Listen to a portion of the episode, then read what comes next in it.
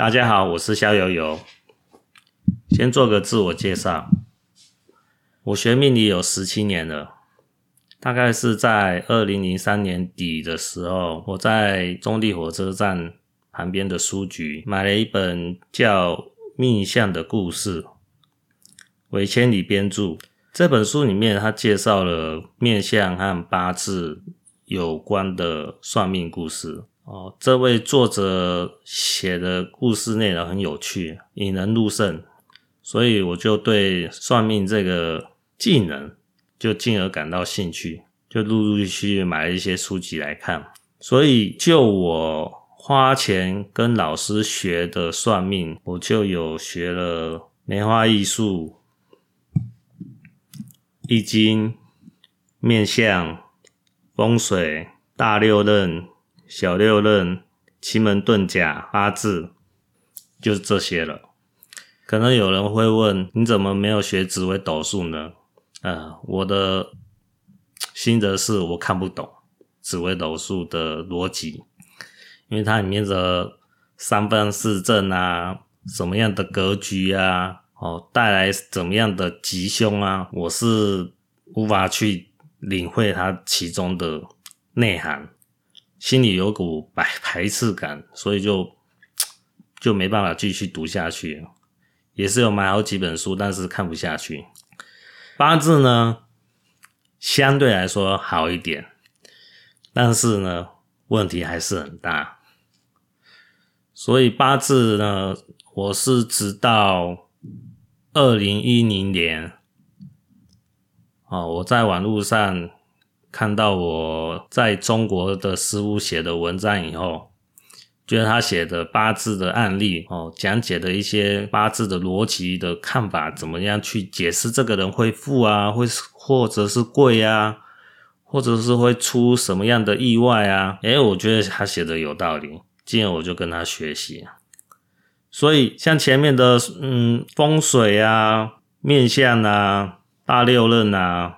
奇门遁甲，我是学的比较浅，就是大概就是听听课，了解它哦，判断吉凶的依据是什么样，我大概了解一下，这样就 OK 了，也没有说很深入的达到精通那种境界。主要是因为我的兴趣还是在八字这一块哦，这个人为什么会富啊？这个人为什么会贵啊？他的兄弟姐妹数目有几个啊？他的爸爸妈妈什么时候走掉啊？然后他什么时候能结婚啊？他什么时候会离婚啊？他会生几个小孩啊？是先生男啊，还是先生女啊？还是这个人会不会夭折啊？或者是小孩生下来会不会出什么样的事啊？或是这个人他的健康哪里会出问题啊？或是这个人会不会得精神病啊？种种的问题。在跟我这位中国的八字师傅学了到今年就就十一年左右了，嗯，大致上都获得的答案令我还算是很满意的。那当然，这次我主要不是 要讲那个八字怎么算，本八字怎么看，我我不是要讲这个，因为这是师门机密哦。所以恕我不能回答，呃，有关于八字的问题哦。如果有听众觉得这方面八字有问题，想要问我的话，不好意思，我不能回答。那言归正传哦，我我学这些那么多以后，到今年我又重新翻看那个易经哦。就是焦氏易估哦，这是善秉和易学家写的书。我发现我看得懂了。诶，我在看他另外一本书，叫《周易善四学》啊，不好意思，我有时候发音的口音有点含糊啊，请大家多见谅。《周易善四学》，嗯，诶，我又看一下，他写的内容。我以为我看得懂，虽然《周易三四学》这本书我才看了前面的一部分，但是它这个这些内容，我认为是蛮浅显简浅易通啊。所以我就想要说，把有关于《易经》它里面这些爻辞的意义，用白话文讲一遍。哦，再来一个就是说，它背后的道理是为什么逻背后的逻辑，怎么去判断这个吉凶，我又再用义理讲一遍。那个义理就是《易经》的义啊，道理的理，义理再把它讲一遍。我认为是说。我做这个 podcast 哦，就是督促我把这个易经哦全部讲完一遍，这个就是我最大的目标了。那回到呃本次的标题哈，易经有什么用呢？易经就是指点迷津，趋吉避凶，就这么简单。因为易经它本来就是一个古代的普世书籍哦，你可以想象一下啊。它《易经》里面的爻辞哦，就是一般人去大庙里面求神问佛哦，请神明哦，给三个圣杯，让我去抽个签哦，得到签师，告诉我我现在的问题的何去何从哦。签师上面就会有是说，哦，第几个签，然后它里面有一些古代的一些文言文，哦，如果你看得懂，那你就看得懂；看不懂，就是要找庙方的专门解签的人帮你解释一下。那我觉得《易经》呢，它的方便之处哦，就是你不用跑到庙里面再求神问佛，哦，你才能得到答案。你直接在家里面哦，专心想一个问题，就是你现在面面临到最主要的问题是什么？然后直接用网络算命的那种排盘网站，直接去点选，或者是说你有 APP 那种算命的 APP，直接呃随机乱数，直接取一个卦哦就可以了。那我举一下我的案例好了，我在今年也就是。二零二一年的一月初的时候，呃，我看一下啊，我要看一下记录。我邻居哦，帮我跟我之前的工作牵线了。我本来是想要是说，今年的四月后再找工作。那我的邻居跟我家很熟嘛。那他既然跟我说介绍了，我就只好硬着头皮向以前的主管联络。然后以前主管说要问一下总公司的人事部，叫我等一等。结果呢，我等了十几天，得到的答案是 “no”，不行，我就不能是不能回国回国了。哦，这时候我就有一个念头，我就想。好，我就心里默想，我想问一下，我求职的情况是怎么样？我想要求职，求一份工作。我我心中默想了这样子，然后我在网络上哦，那种直接算命的排盘网站，直接去起了一卦，叫天山遁之雷火风。这个是比较进阶的那种易经的应用。它是《焦氏易林》这本书里面的灵辞哦，这个灵辞不是那个古代的那种刑法，把人那个皮一刀一刀割下来那个灵辞哦，不是那种东西啊。那灵辞是双木林哦，言辞的辞，灵辞就是《焦氏易林》的呃，那个好像签诗这样子。那这个天山遁之雷火风的灵辞呢，它是这么写的：登高万石，见乐无忧，求利南国，与宝相得。这个白话意思哦，就是静待佳音，会有好工作。那我就等啊，反正我本来就想要是说四月的时候才找工作啊，我就等等看嘛。结果等了大约二十天的时候。哦，之前向我介绍工作的邻居又来跟我讲，有份工作要不要去做啊？我想了一下，嗯，这份工作可以做做看，我就说好，我去面试。那我去面试的时候，跟面试的经理聊了一下，就录取了。然后这份工作的地点正好在我家的南边，准吧？那这份工作呢的内容呢，事情少又离家近。这个离家近哦，大概是我骑摩托车大概十五分钟就到了。那嗯，这算是一份好工作吧？对不对？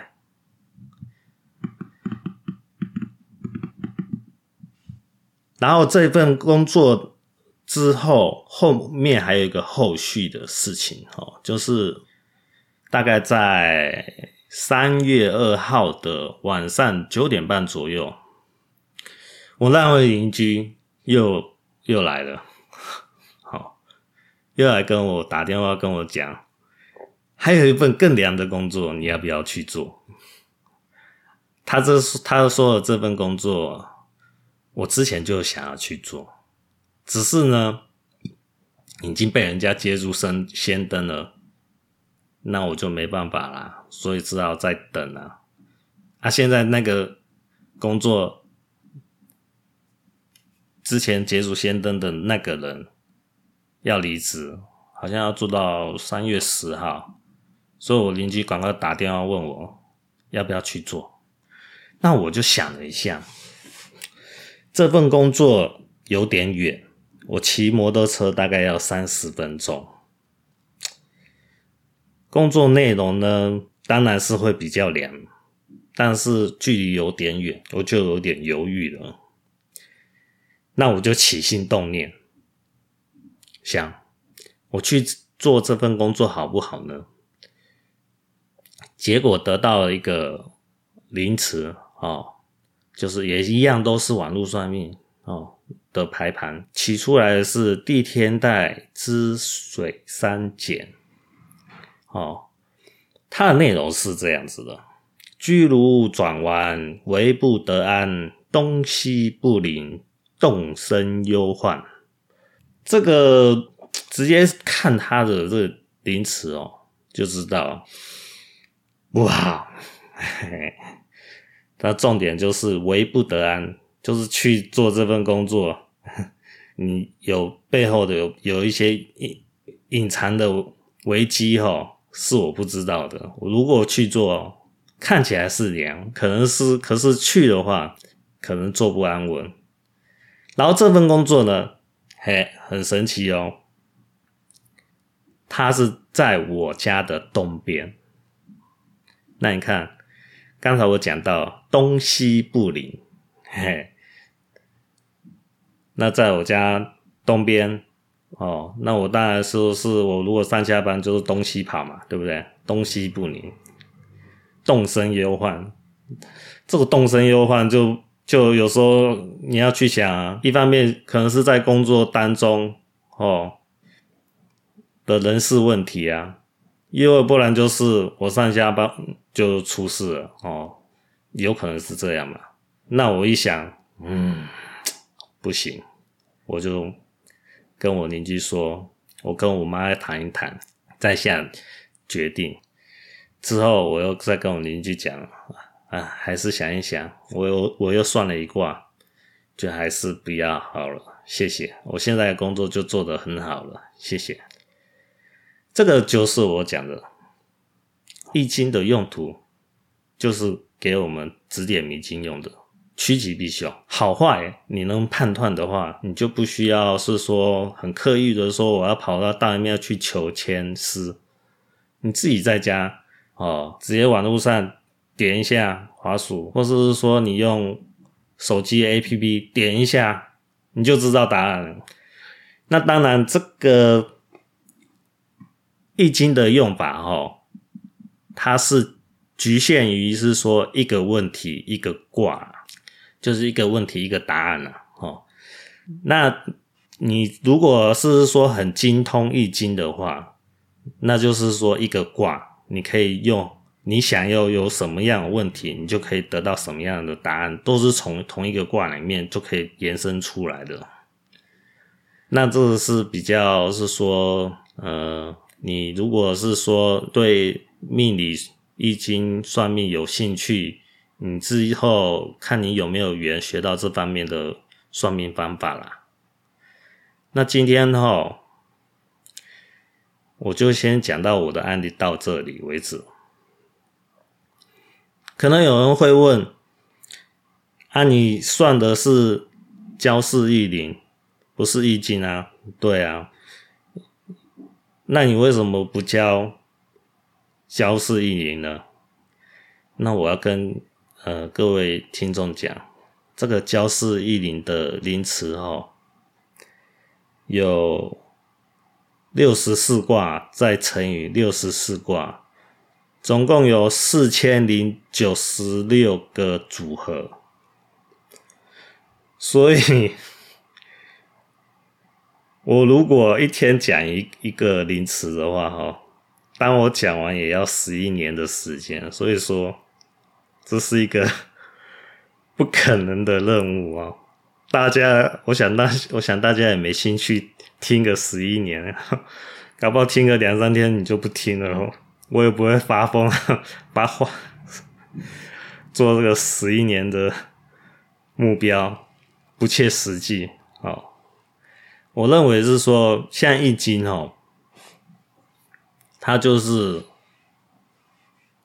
呃，我算一下，看一下，它就是只有大概三百八十四种组合啦，哦，就是六十四卦里面，它有六个爻，哦。就是三百八十四个爻辞，哦，它跟焦氏易林不一样，它是易经，它是叫爻辞，因为它是说它是有六个爻，哦，初爻、二爻、三爻、四爻、五爻、上爻，总共六个爻，每个爻的变化去取。它的爻辞，好，这个是比较呃基本的一些这个易经的算命，直接去求取吉凶的判断，哦，比较容易，比较好容易去去理解了。但是易经它是也是有一个难度啦，就是说易经哈，相传是周文王。哦，大概是西元前一千年，哦，周文王编写的，相传的，哦，实际上我不是考古学家，我也不知道是不是周文王，反正这个就是相传的。那就是说，《易经》里面的写的内容，哈，跟现代的呃风俗习惯啊，还有生活用品啊，都有很大的落差，所以它里面的瑶池里面写的内容，哦。就是文言文，你一般人是看上去就雾煞煞。那我的目标就是说，呃，我把这个一般人看到的这种易经，如果这种瑶池哦，一般人看到有，基本上也不想不会想去研究了，就是看到就是看不懂就算了，对不对？那也有人去做一些白话解释，我我一般觉得说那个白话解释我也不满意啊。那为什么我是会推崇是说尚秉和易学家写的书呢？嗯，这个是有原因的啊，因为这是我在中国的八字师师傅推荐的。他一开始推荐我去学习学习《焦氏易林》这本书，就是有四千零九十六个的临词啊。我我跟大家讲哦，我看 第一个的。临词的时候，我看我就看不懂，我就摆在一边了。那时候我师傅还还很好心，送我一本简体字的书，那本书还蛮厚的，当时我看不懂，我就把它 摆在家里面书柜，躺了好几年了。那就就像我刚才好像有讲到哈，就是说我大概是在去年底的时候，大概可能十二月吧，哦，就是二零二零年十二月的时候，我一时兴起就把上柄和玉学家写的另外一本书叫《焦氏一孤》，做个文字的电脑的整理，文字电脑的文字档整理，我一句一句把它排版去理解，诶，发现以后，诶，我看懂了《焦氏一孤》这本书写的内容是什么。等我看懂《焦氏一孤》这本书的时候，我后来回头看《焦氏一林》，我发现。诶，并没有想象之前那样子，一看就不想看了。哦，我现在知道，大概是知道怎么看了。那进而是说，像《周易善事学》这本书是专门讲解《易经》到底在说什么。我在看《易经》这本书，呃，《周易善事事学》这本书的时候，我发现没有很大的障碍，因为它都是有传承脉络的。你只要《焦氏一菇》这本书你看懂了，你再看《周易善事学》，基本上会很容易。那可能有人会问，那我为什么不教《焦氏一菇》这本书呢？因为我讲《焦氏一菇》这本书，可能连听都没听过，可能也没人会想要听。好，讲这个太冷门了，所以说哈。我主要还是讲易经啊，易经哈，很多人都听过，但是听过不代表看过以后能看得懂了。易经的知名度比较高啦，我就以易经这个为目标。我想是说，易经的爻辞有三百八十四个哦，就是每一集讲一个爻辞为目标，目标把它全部讲完。哦，这个就是我今天。希望能立下的目标能达成。那讲到最后呢，呃，我前面有讲到，我学了不少算命的东西啊。哦，如果各位对命理有问题的话，也可以寄信给我哦，留言给我，那就是我可以试着回复看看。呃，就是说在呃，可能单独的。Podcast 呃，回复哦，看看。那我要先讲哦，嗯，我是不提供算命的，嗯，所以你不要问我说啊，我的命怎么样？你能不能帮我看一看啊？我不会回答哦，我拒绝回答。这个我不是免费算命的节目哦，所以拒绝。哦，你可以是说你碰到什么样的命你的一些疑惑啊，可以问问看。那我看。我能回答的话，我会试着回复看看。那我不回答什么灵异的哦，什么鬼神的问题哦，因为我没有那个能力，我不是通灵体质的人，我是正正当当的人，我看不到那些嗯看不见的东西哦，我也没办法感应到这些哦，我就是一个很普通的人，所以我也没办法去解决，就是说呃有有人被鬼上身啊，或是精神错乱这些问题啊。这是我无法解决的，这个你还是要去找医生。那我留下我的 email 给大家，呃，dgc 点 www 三个 w 哈，小老鼠 gmail 点 com，a b c d 的 d，a b c d e f g，a b c d g c 点三个 w 小老鼠 gmail 点 com。好，今天都就到这里了。谢谢各位的收听，下次再见，拜拜。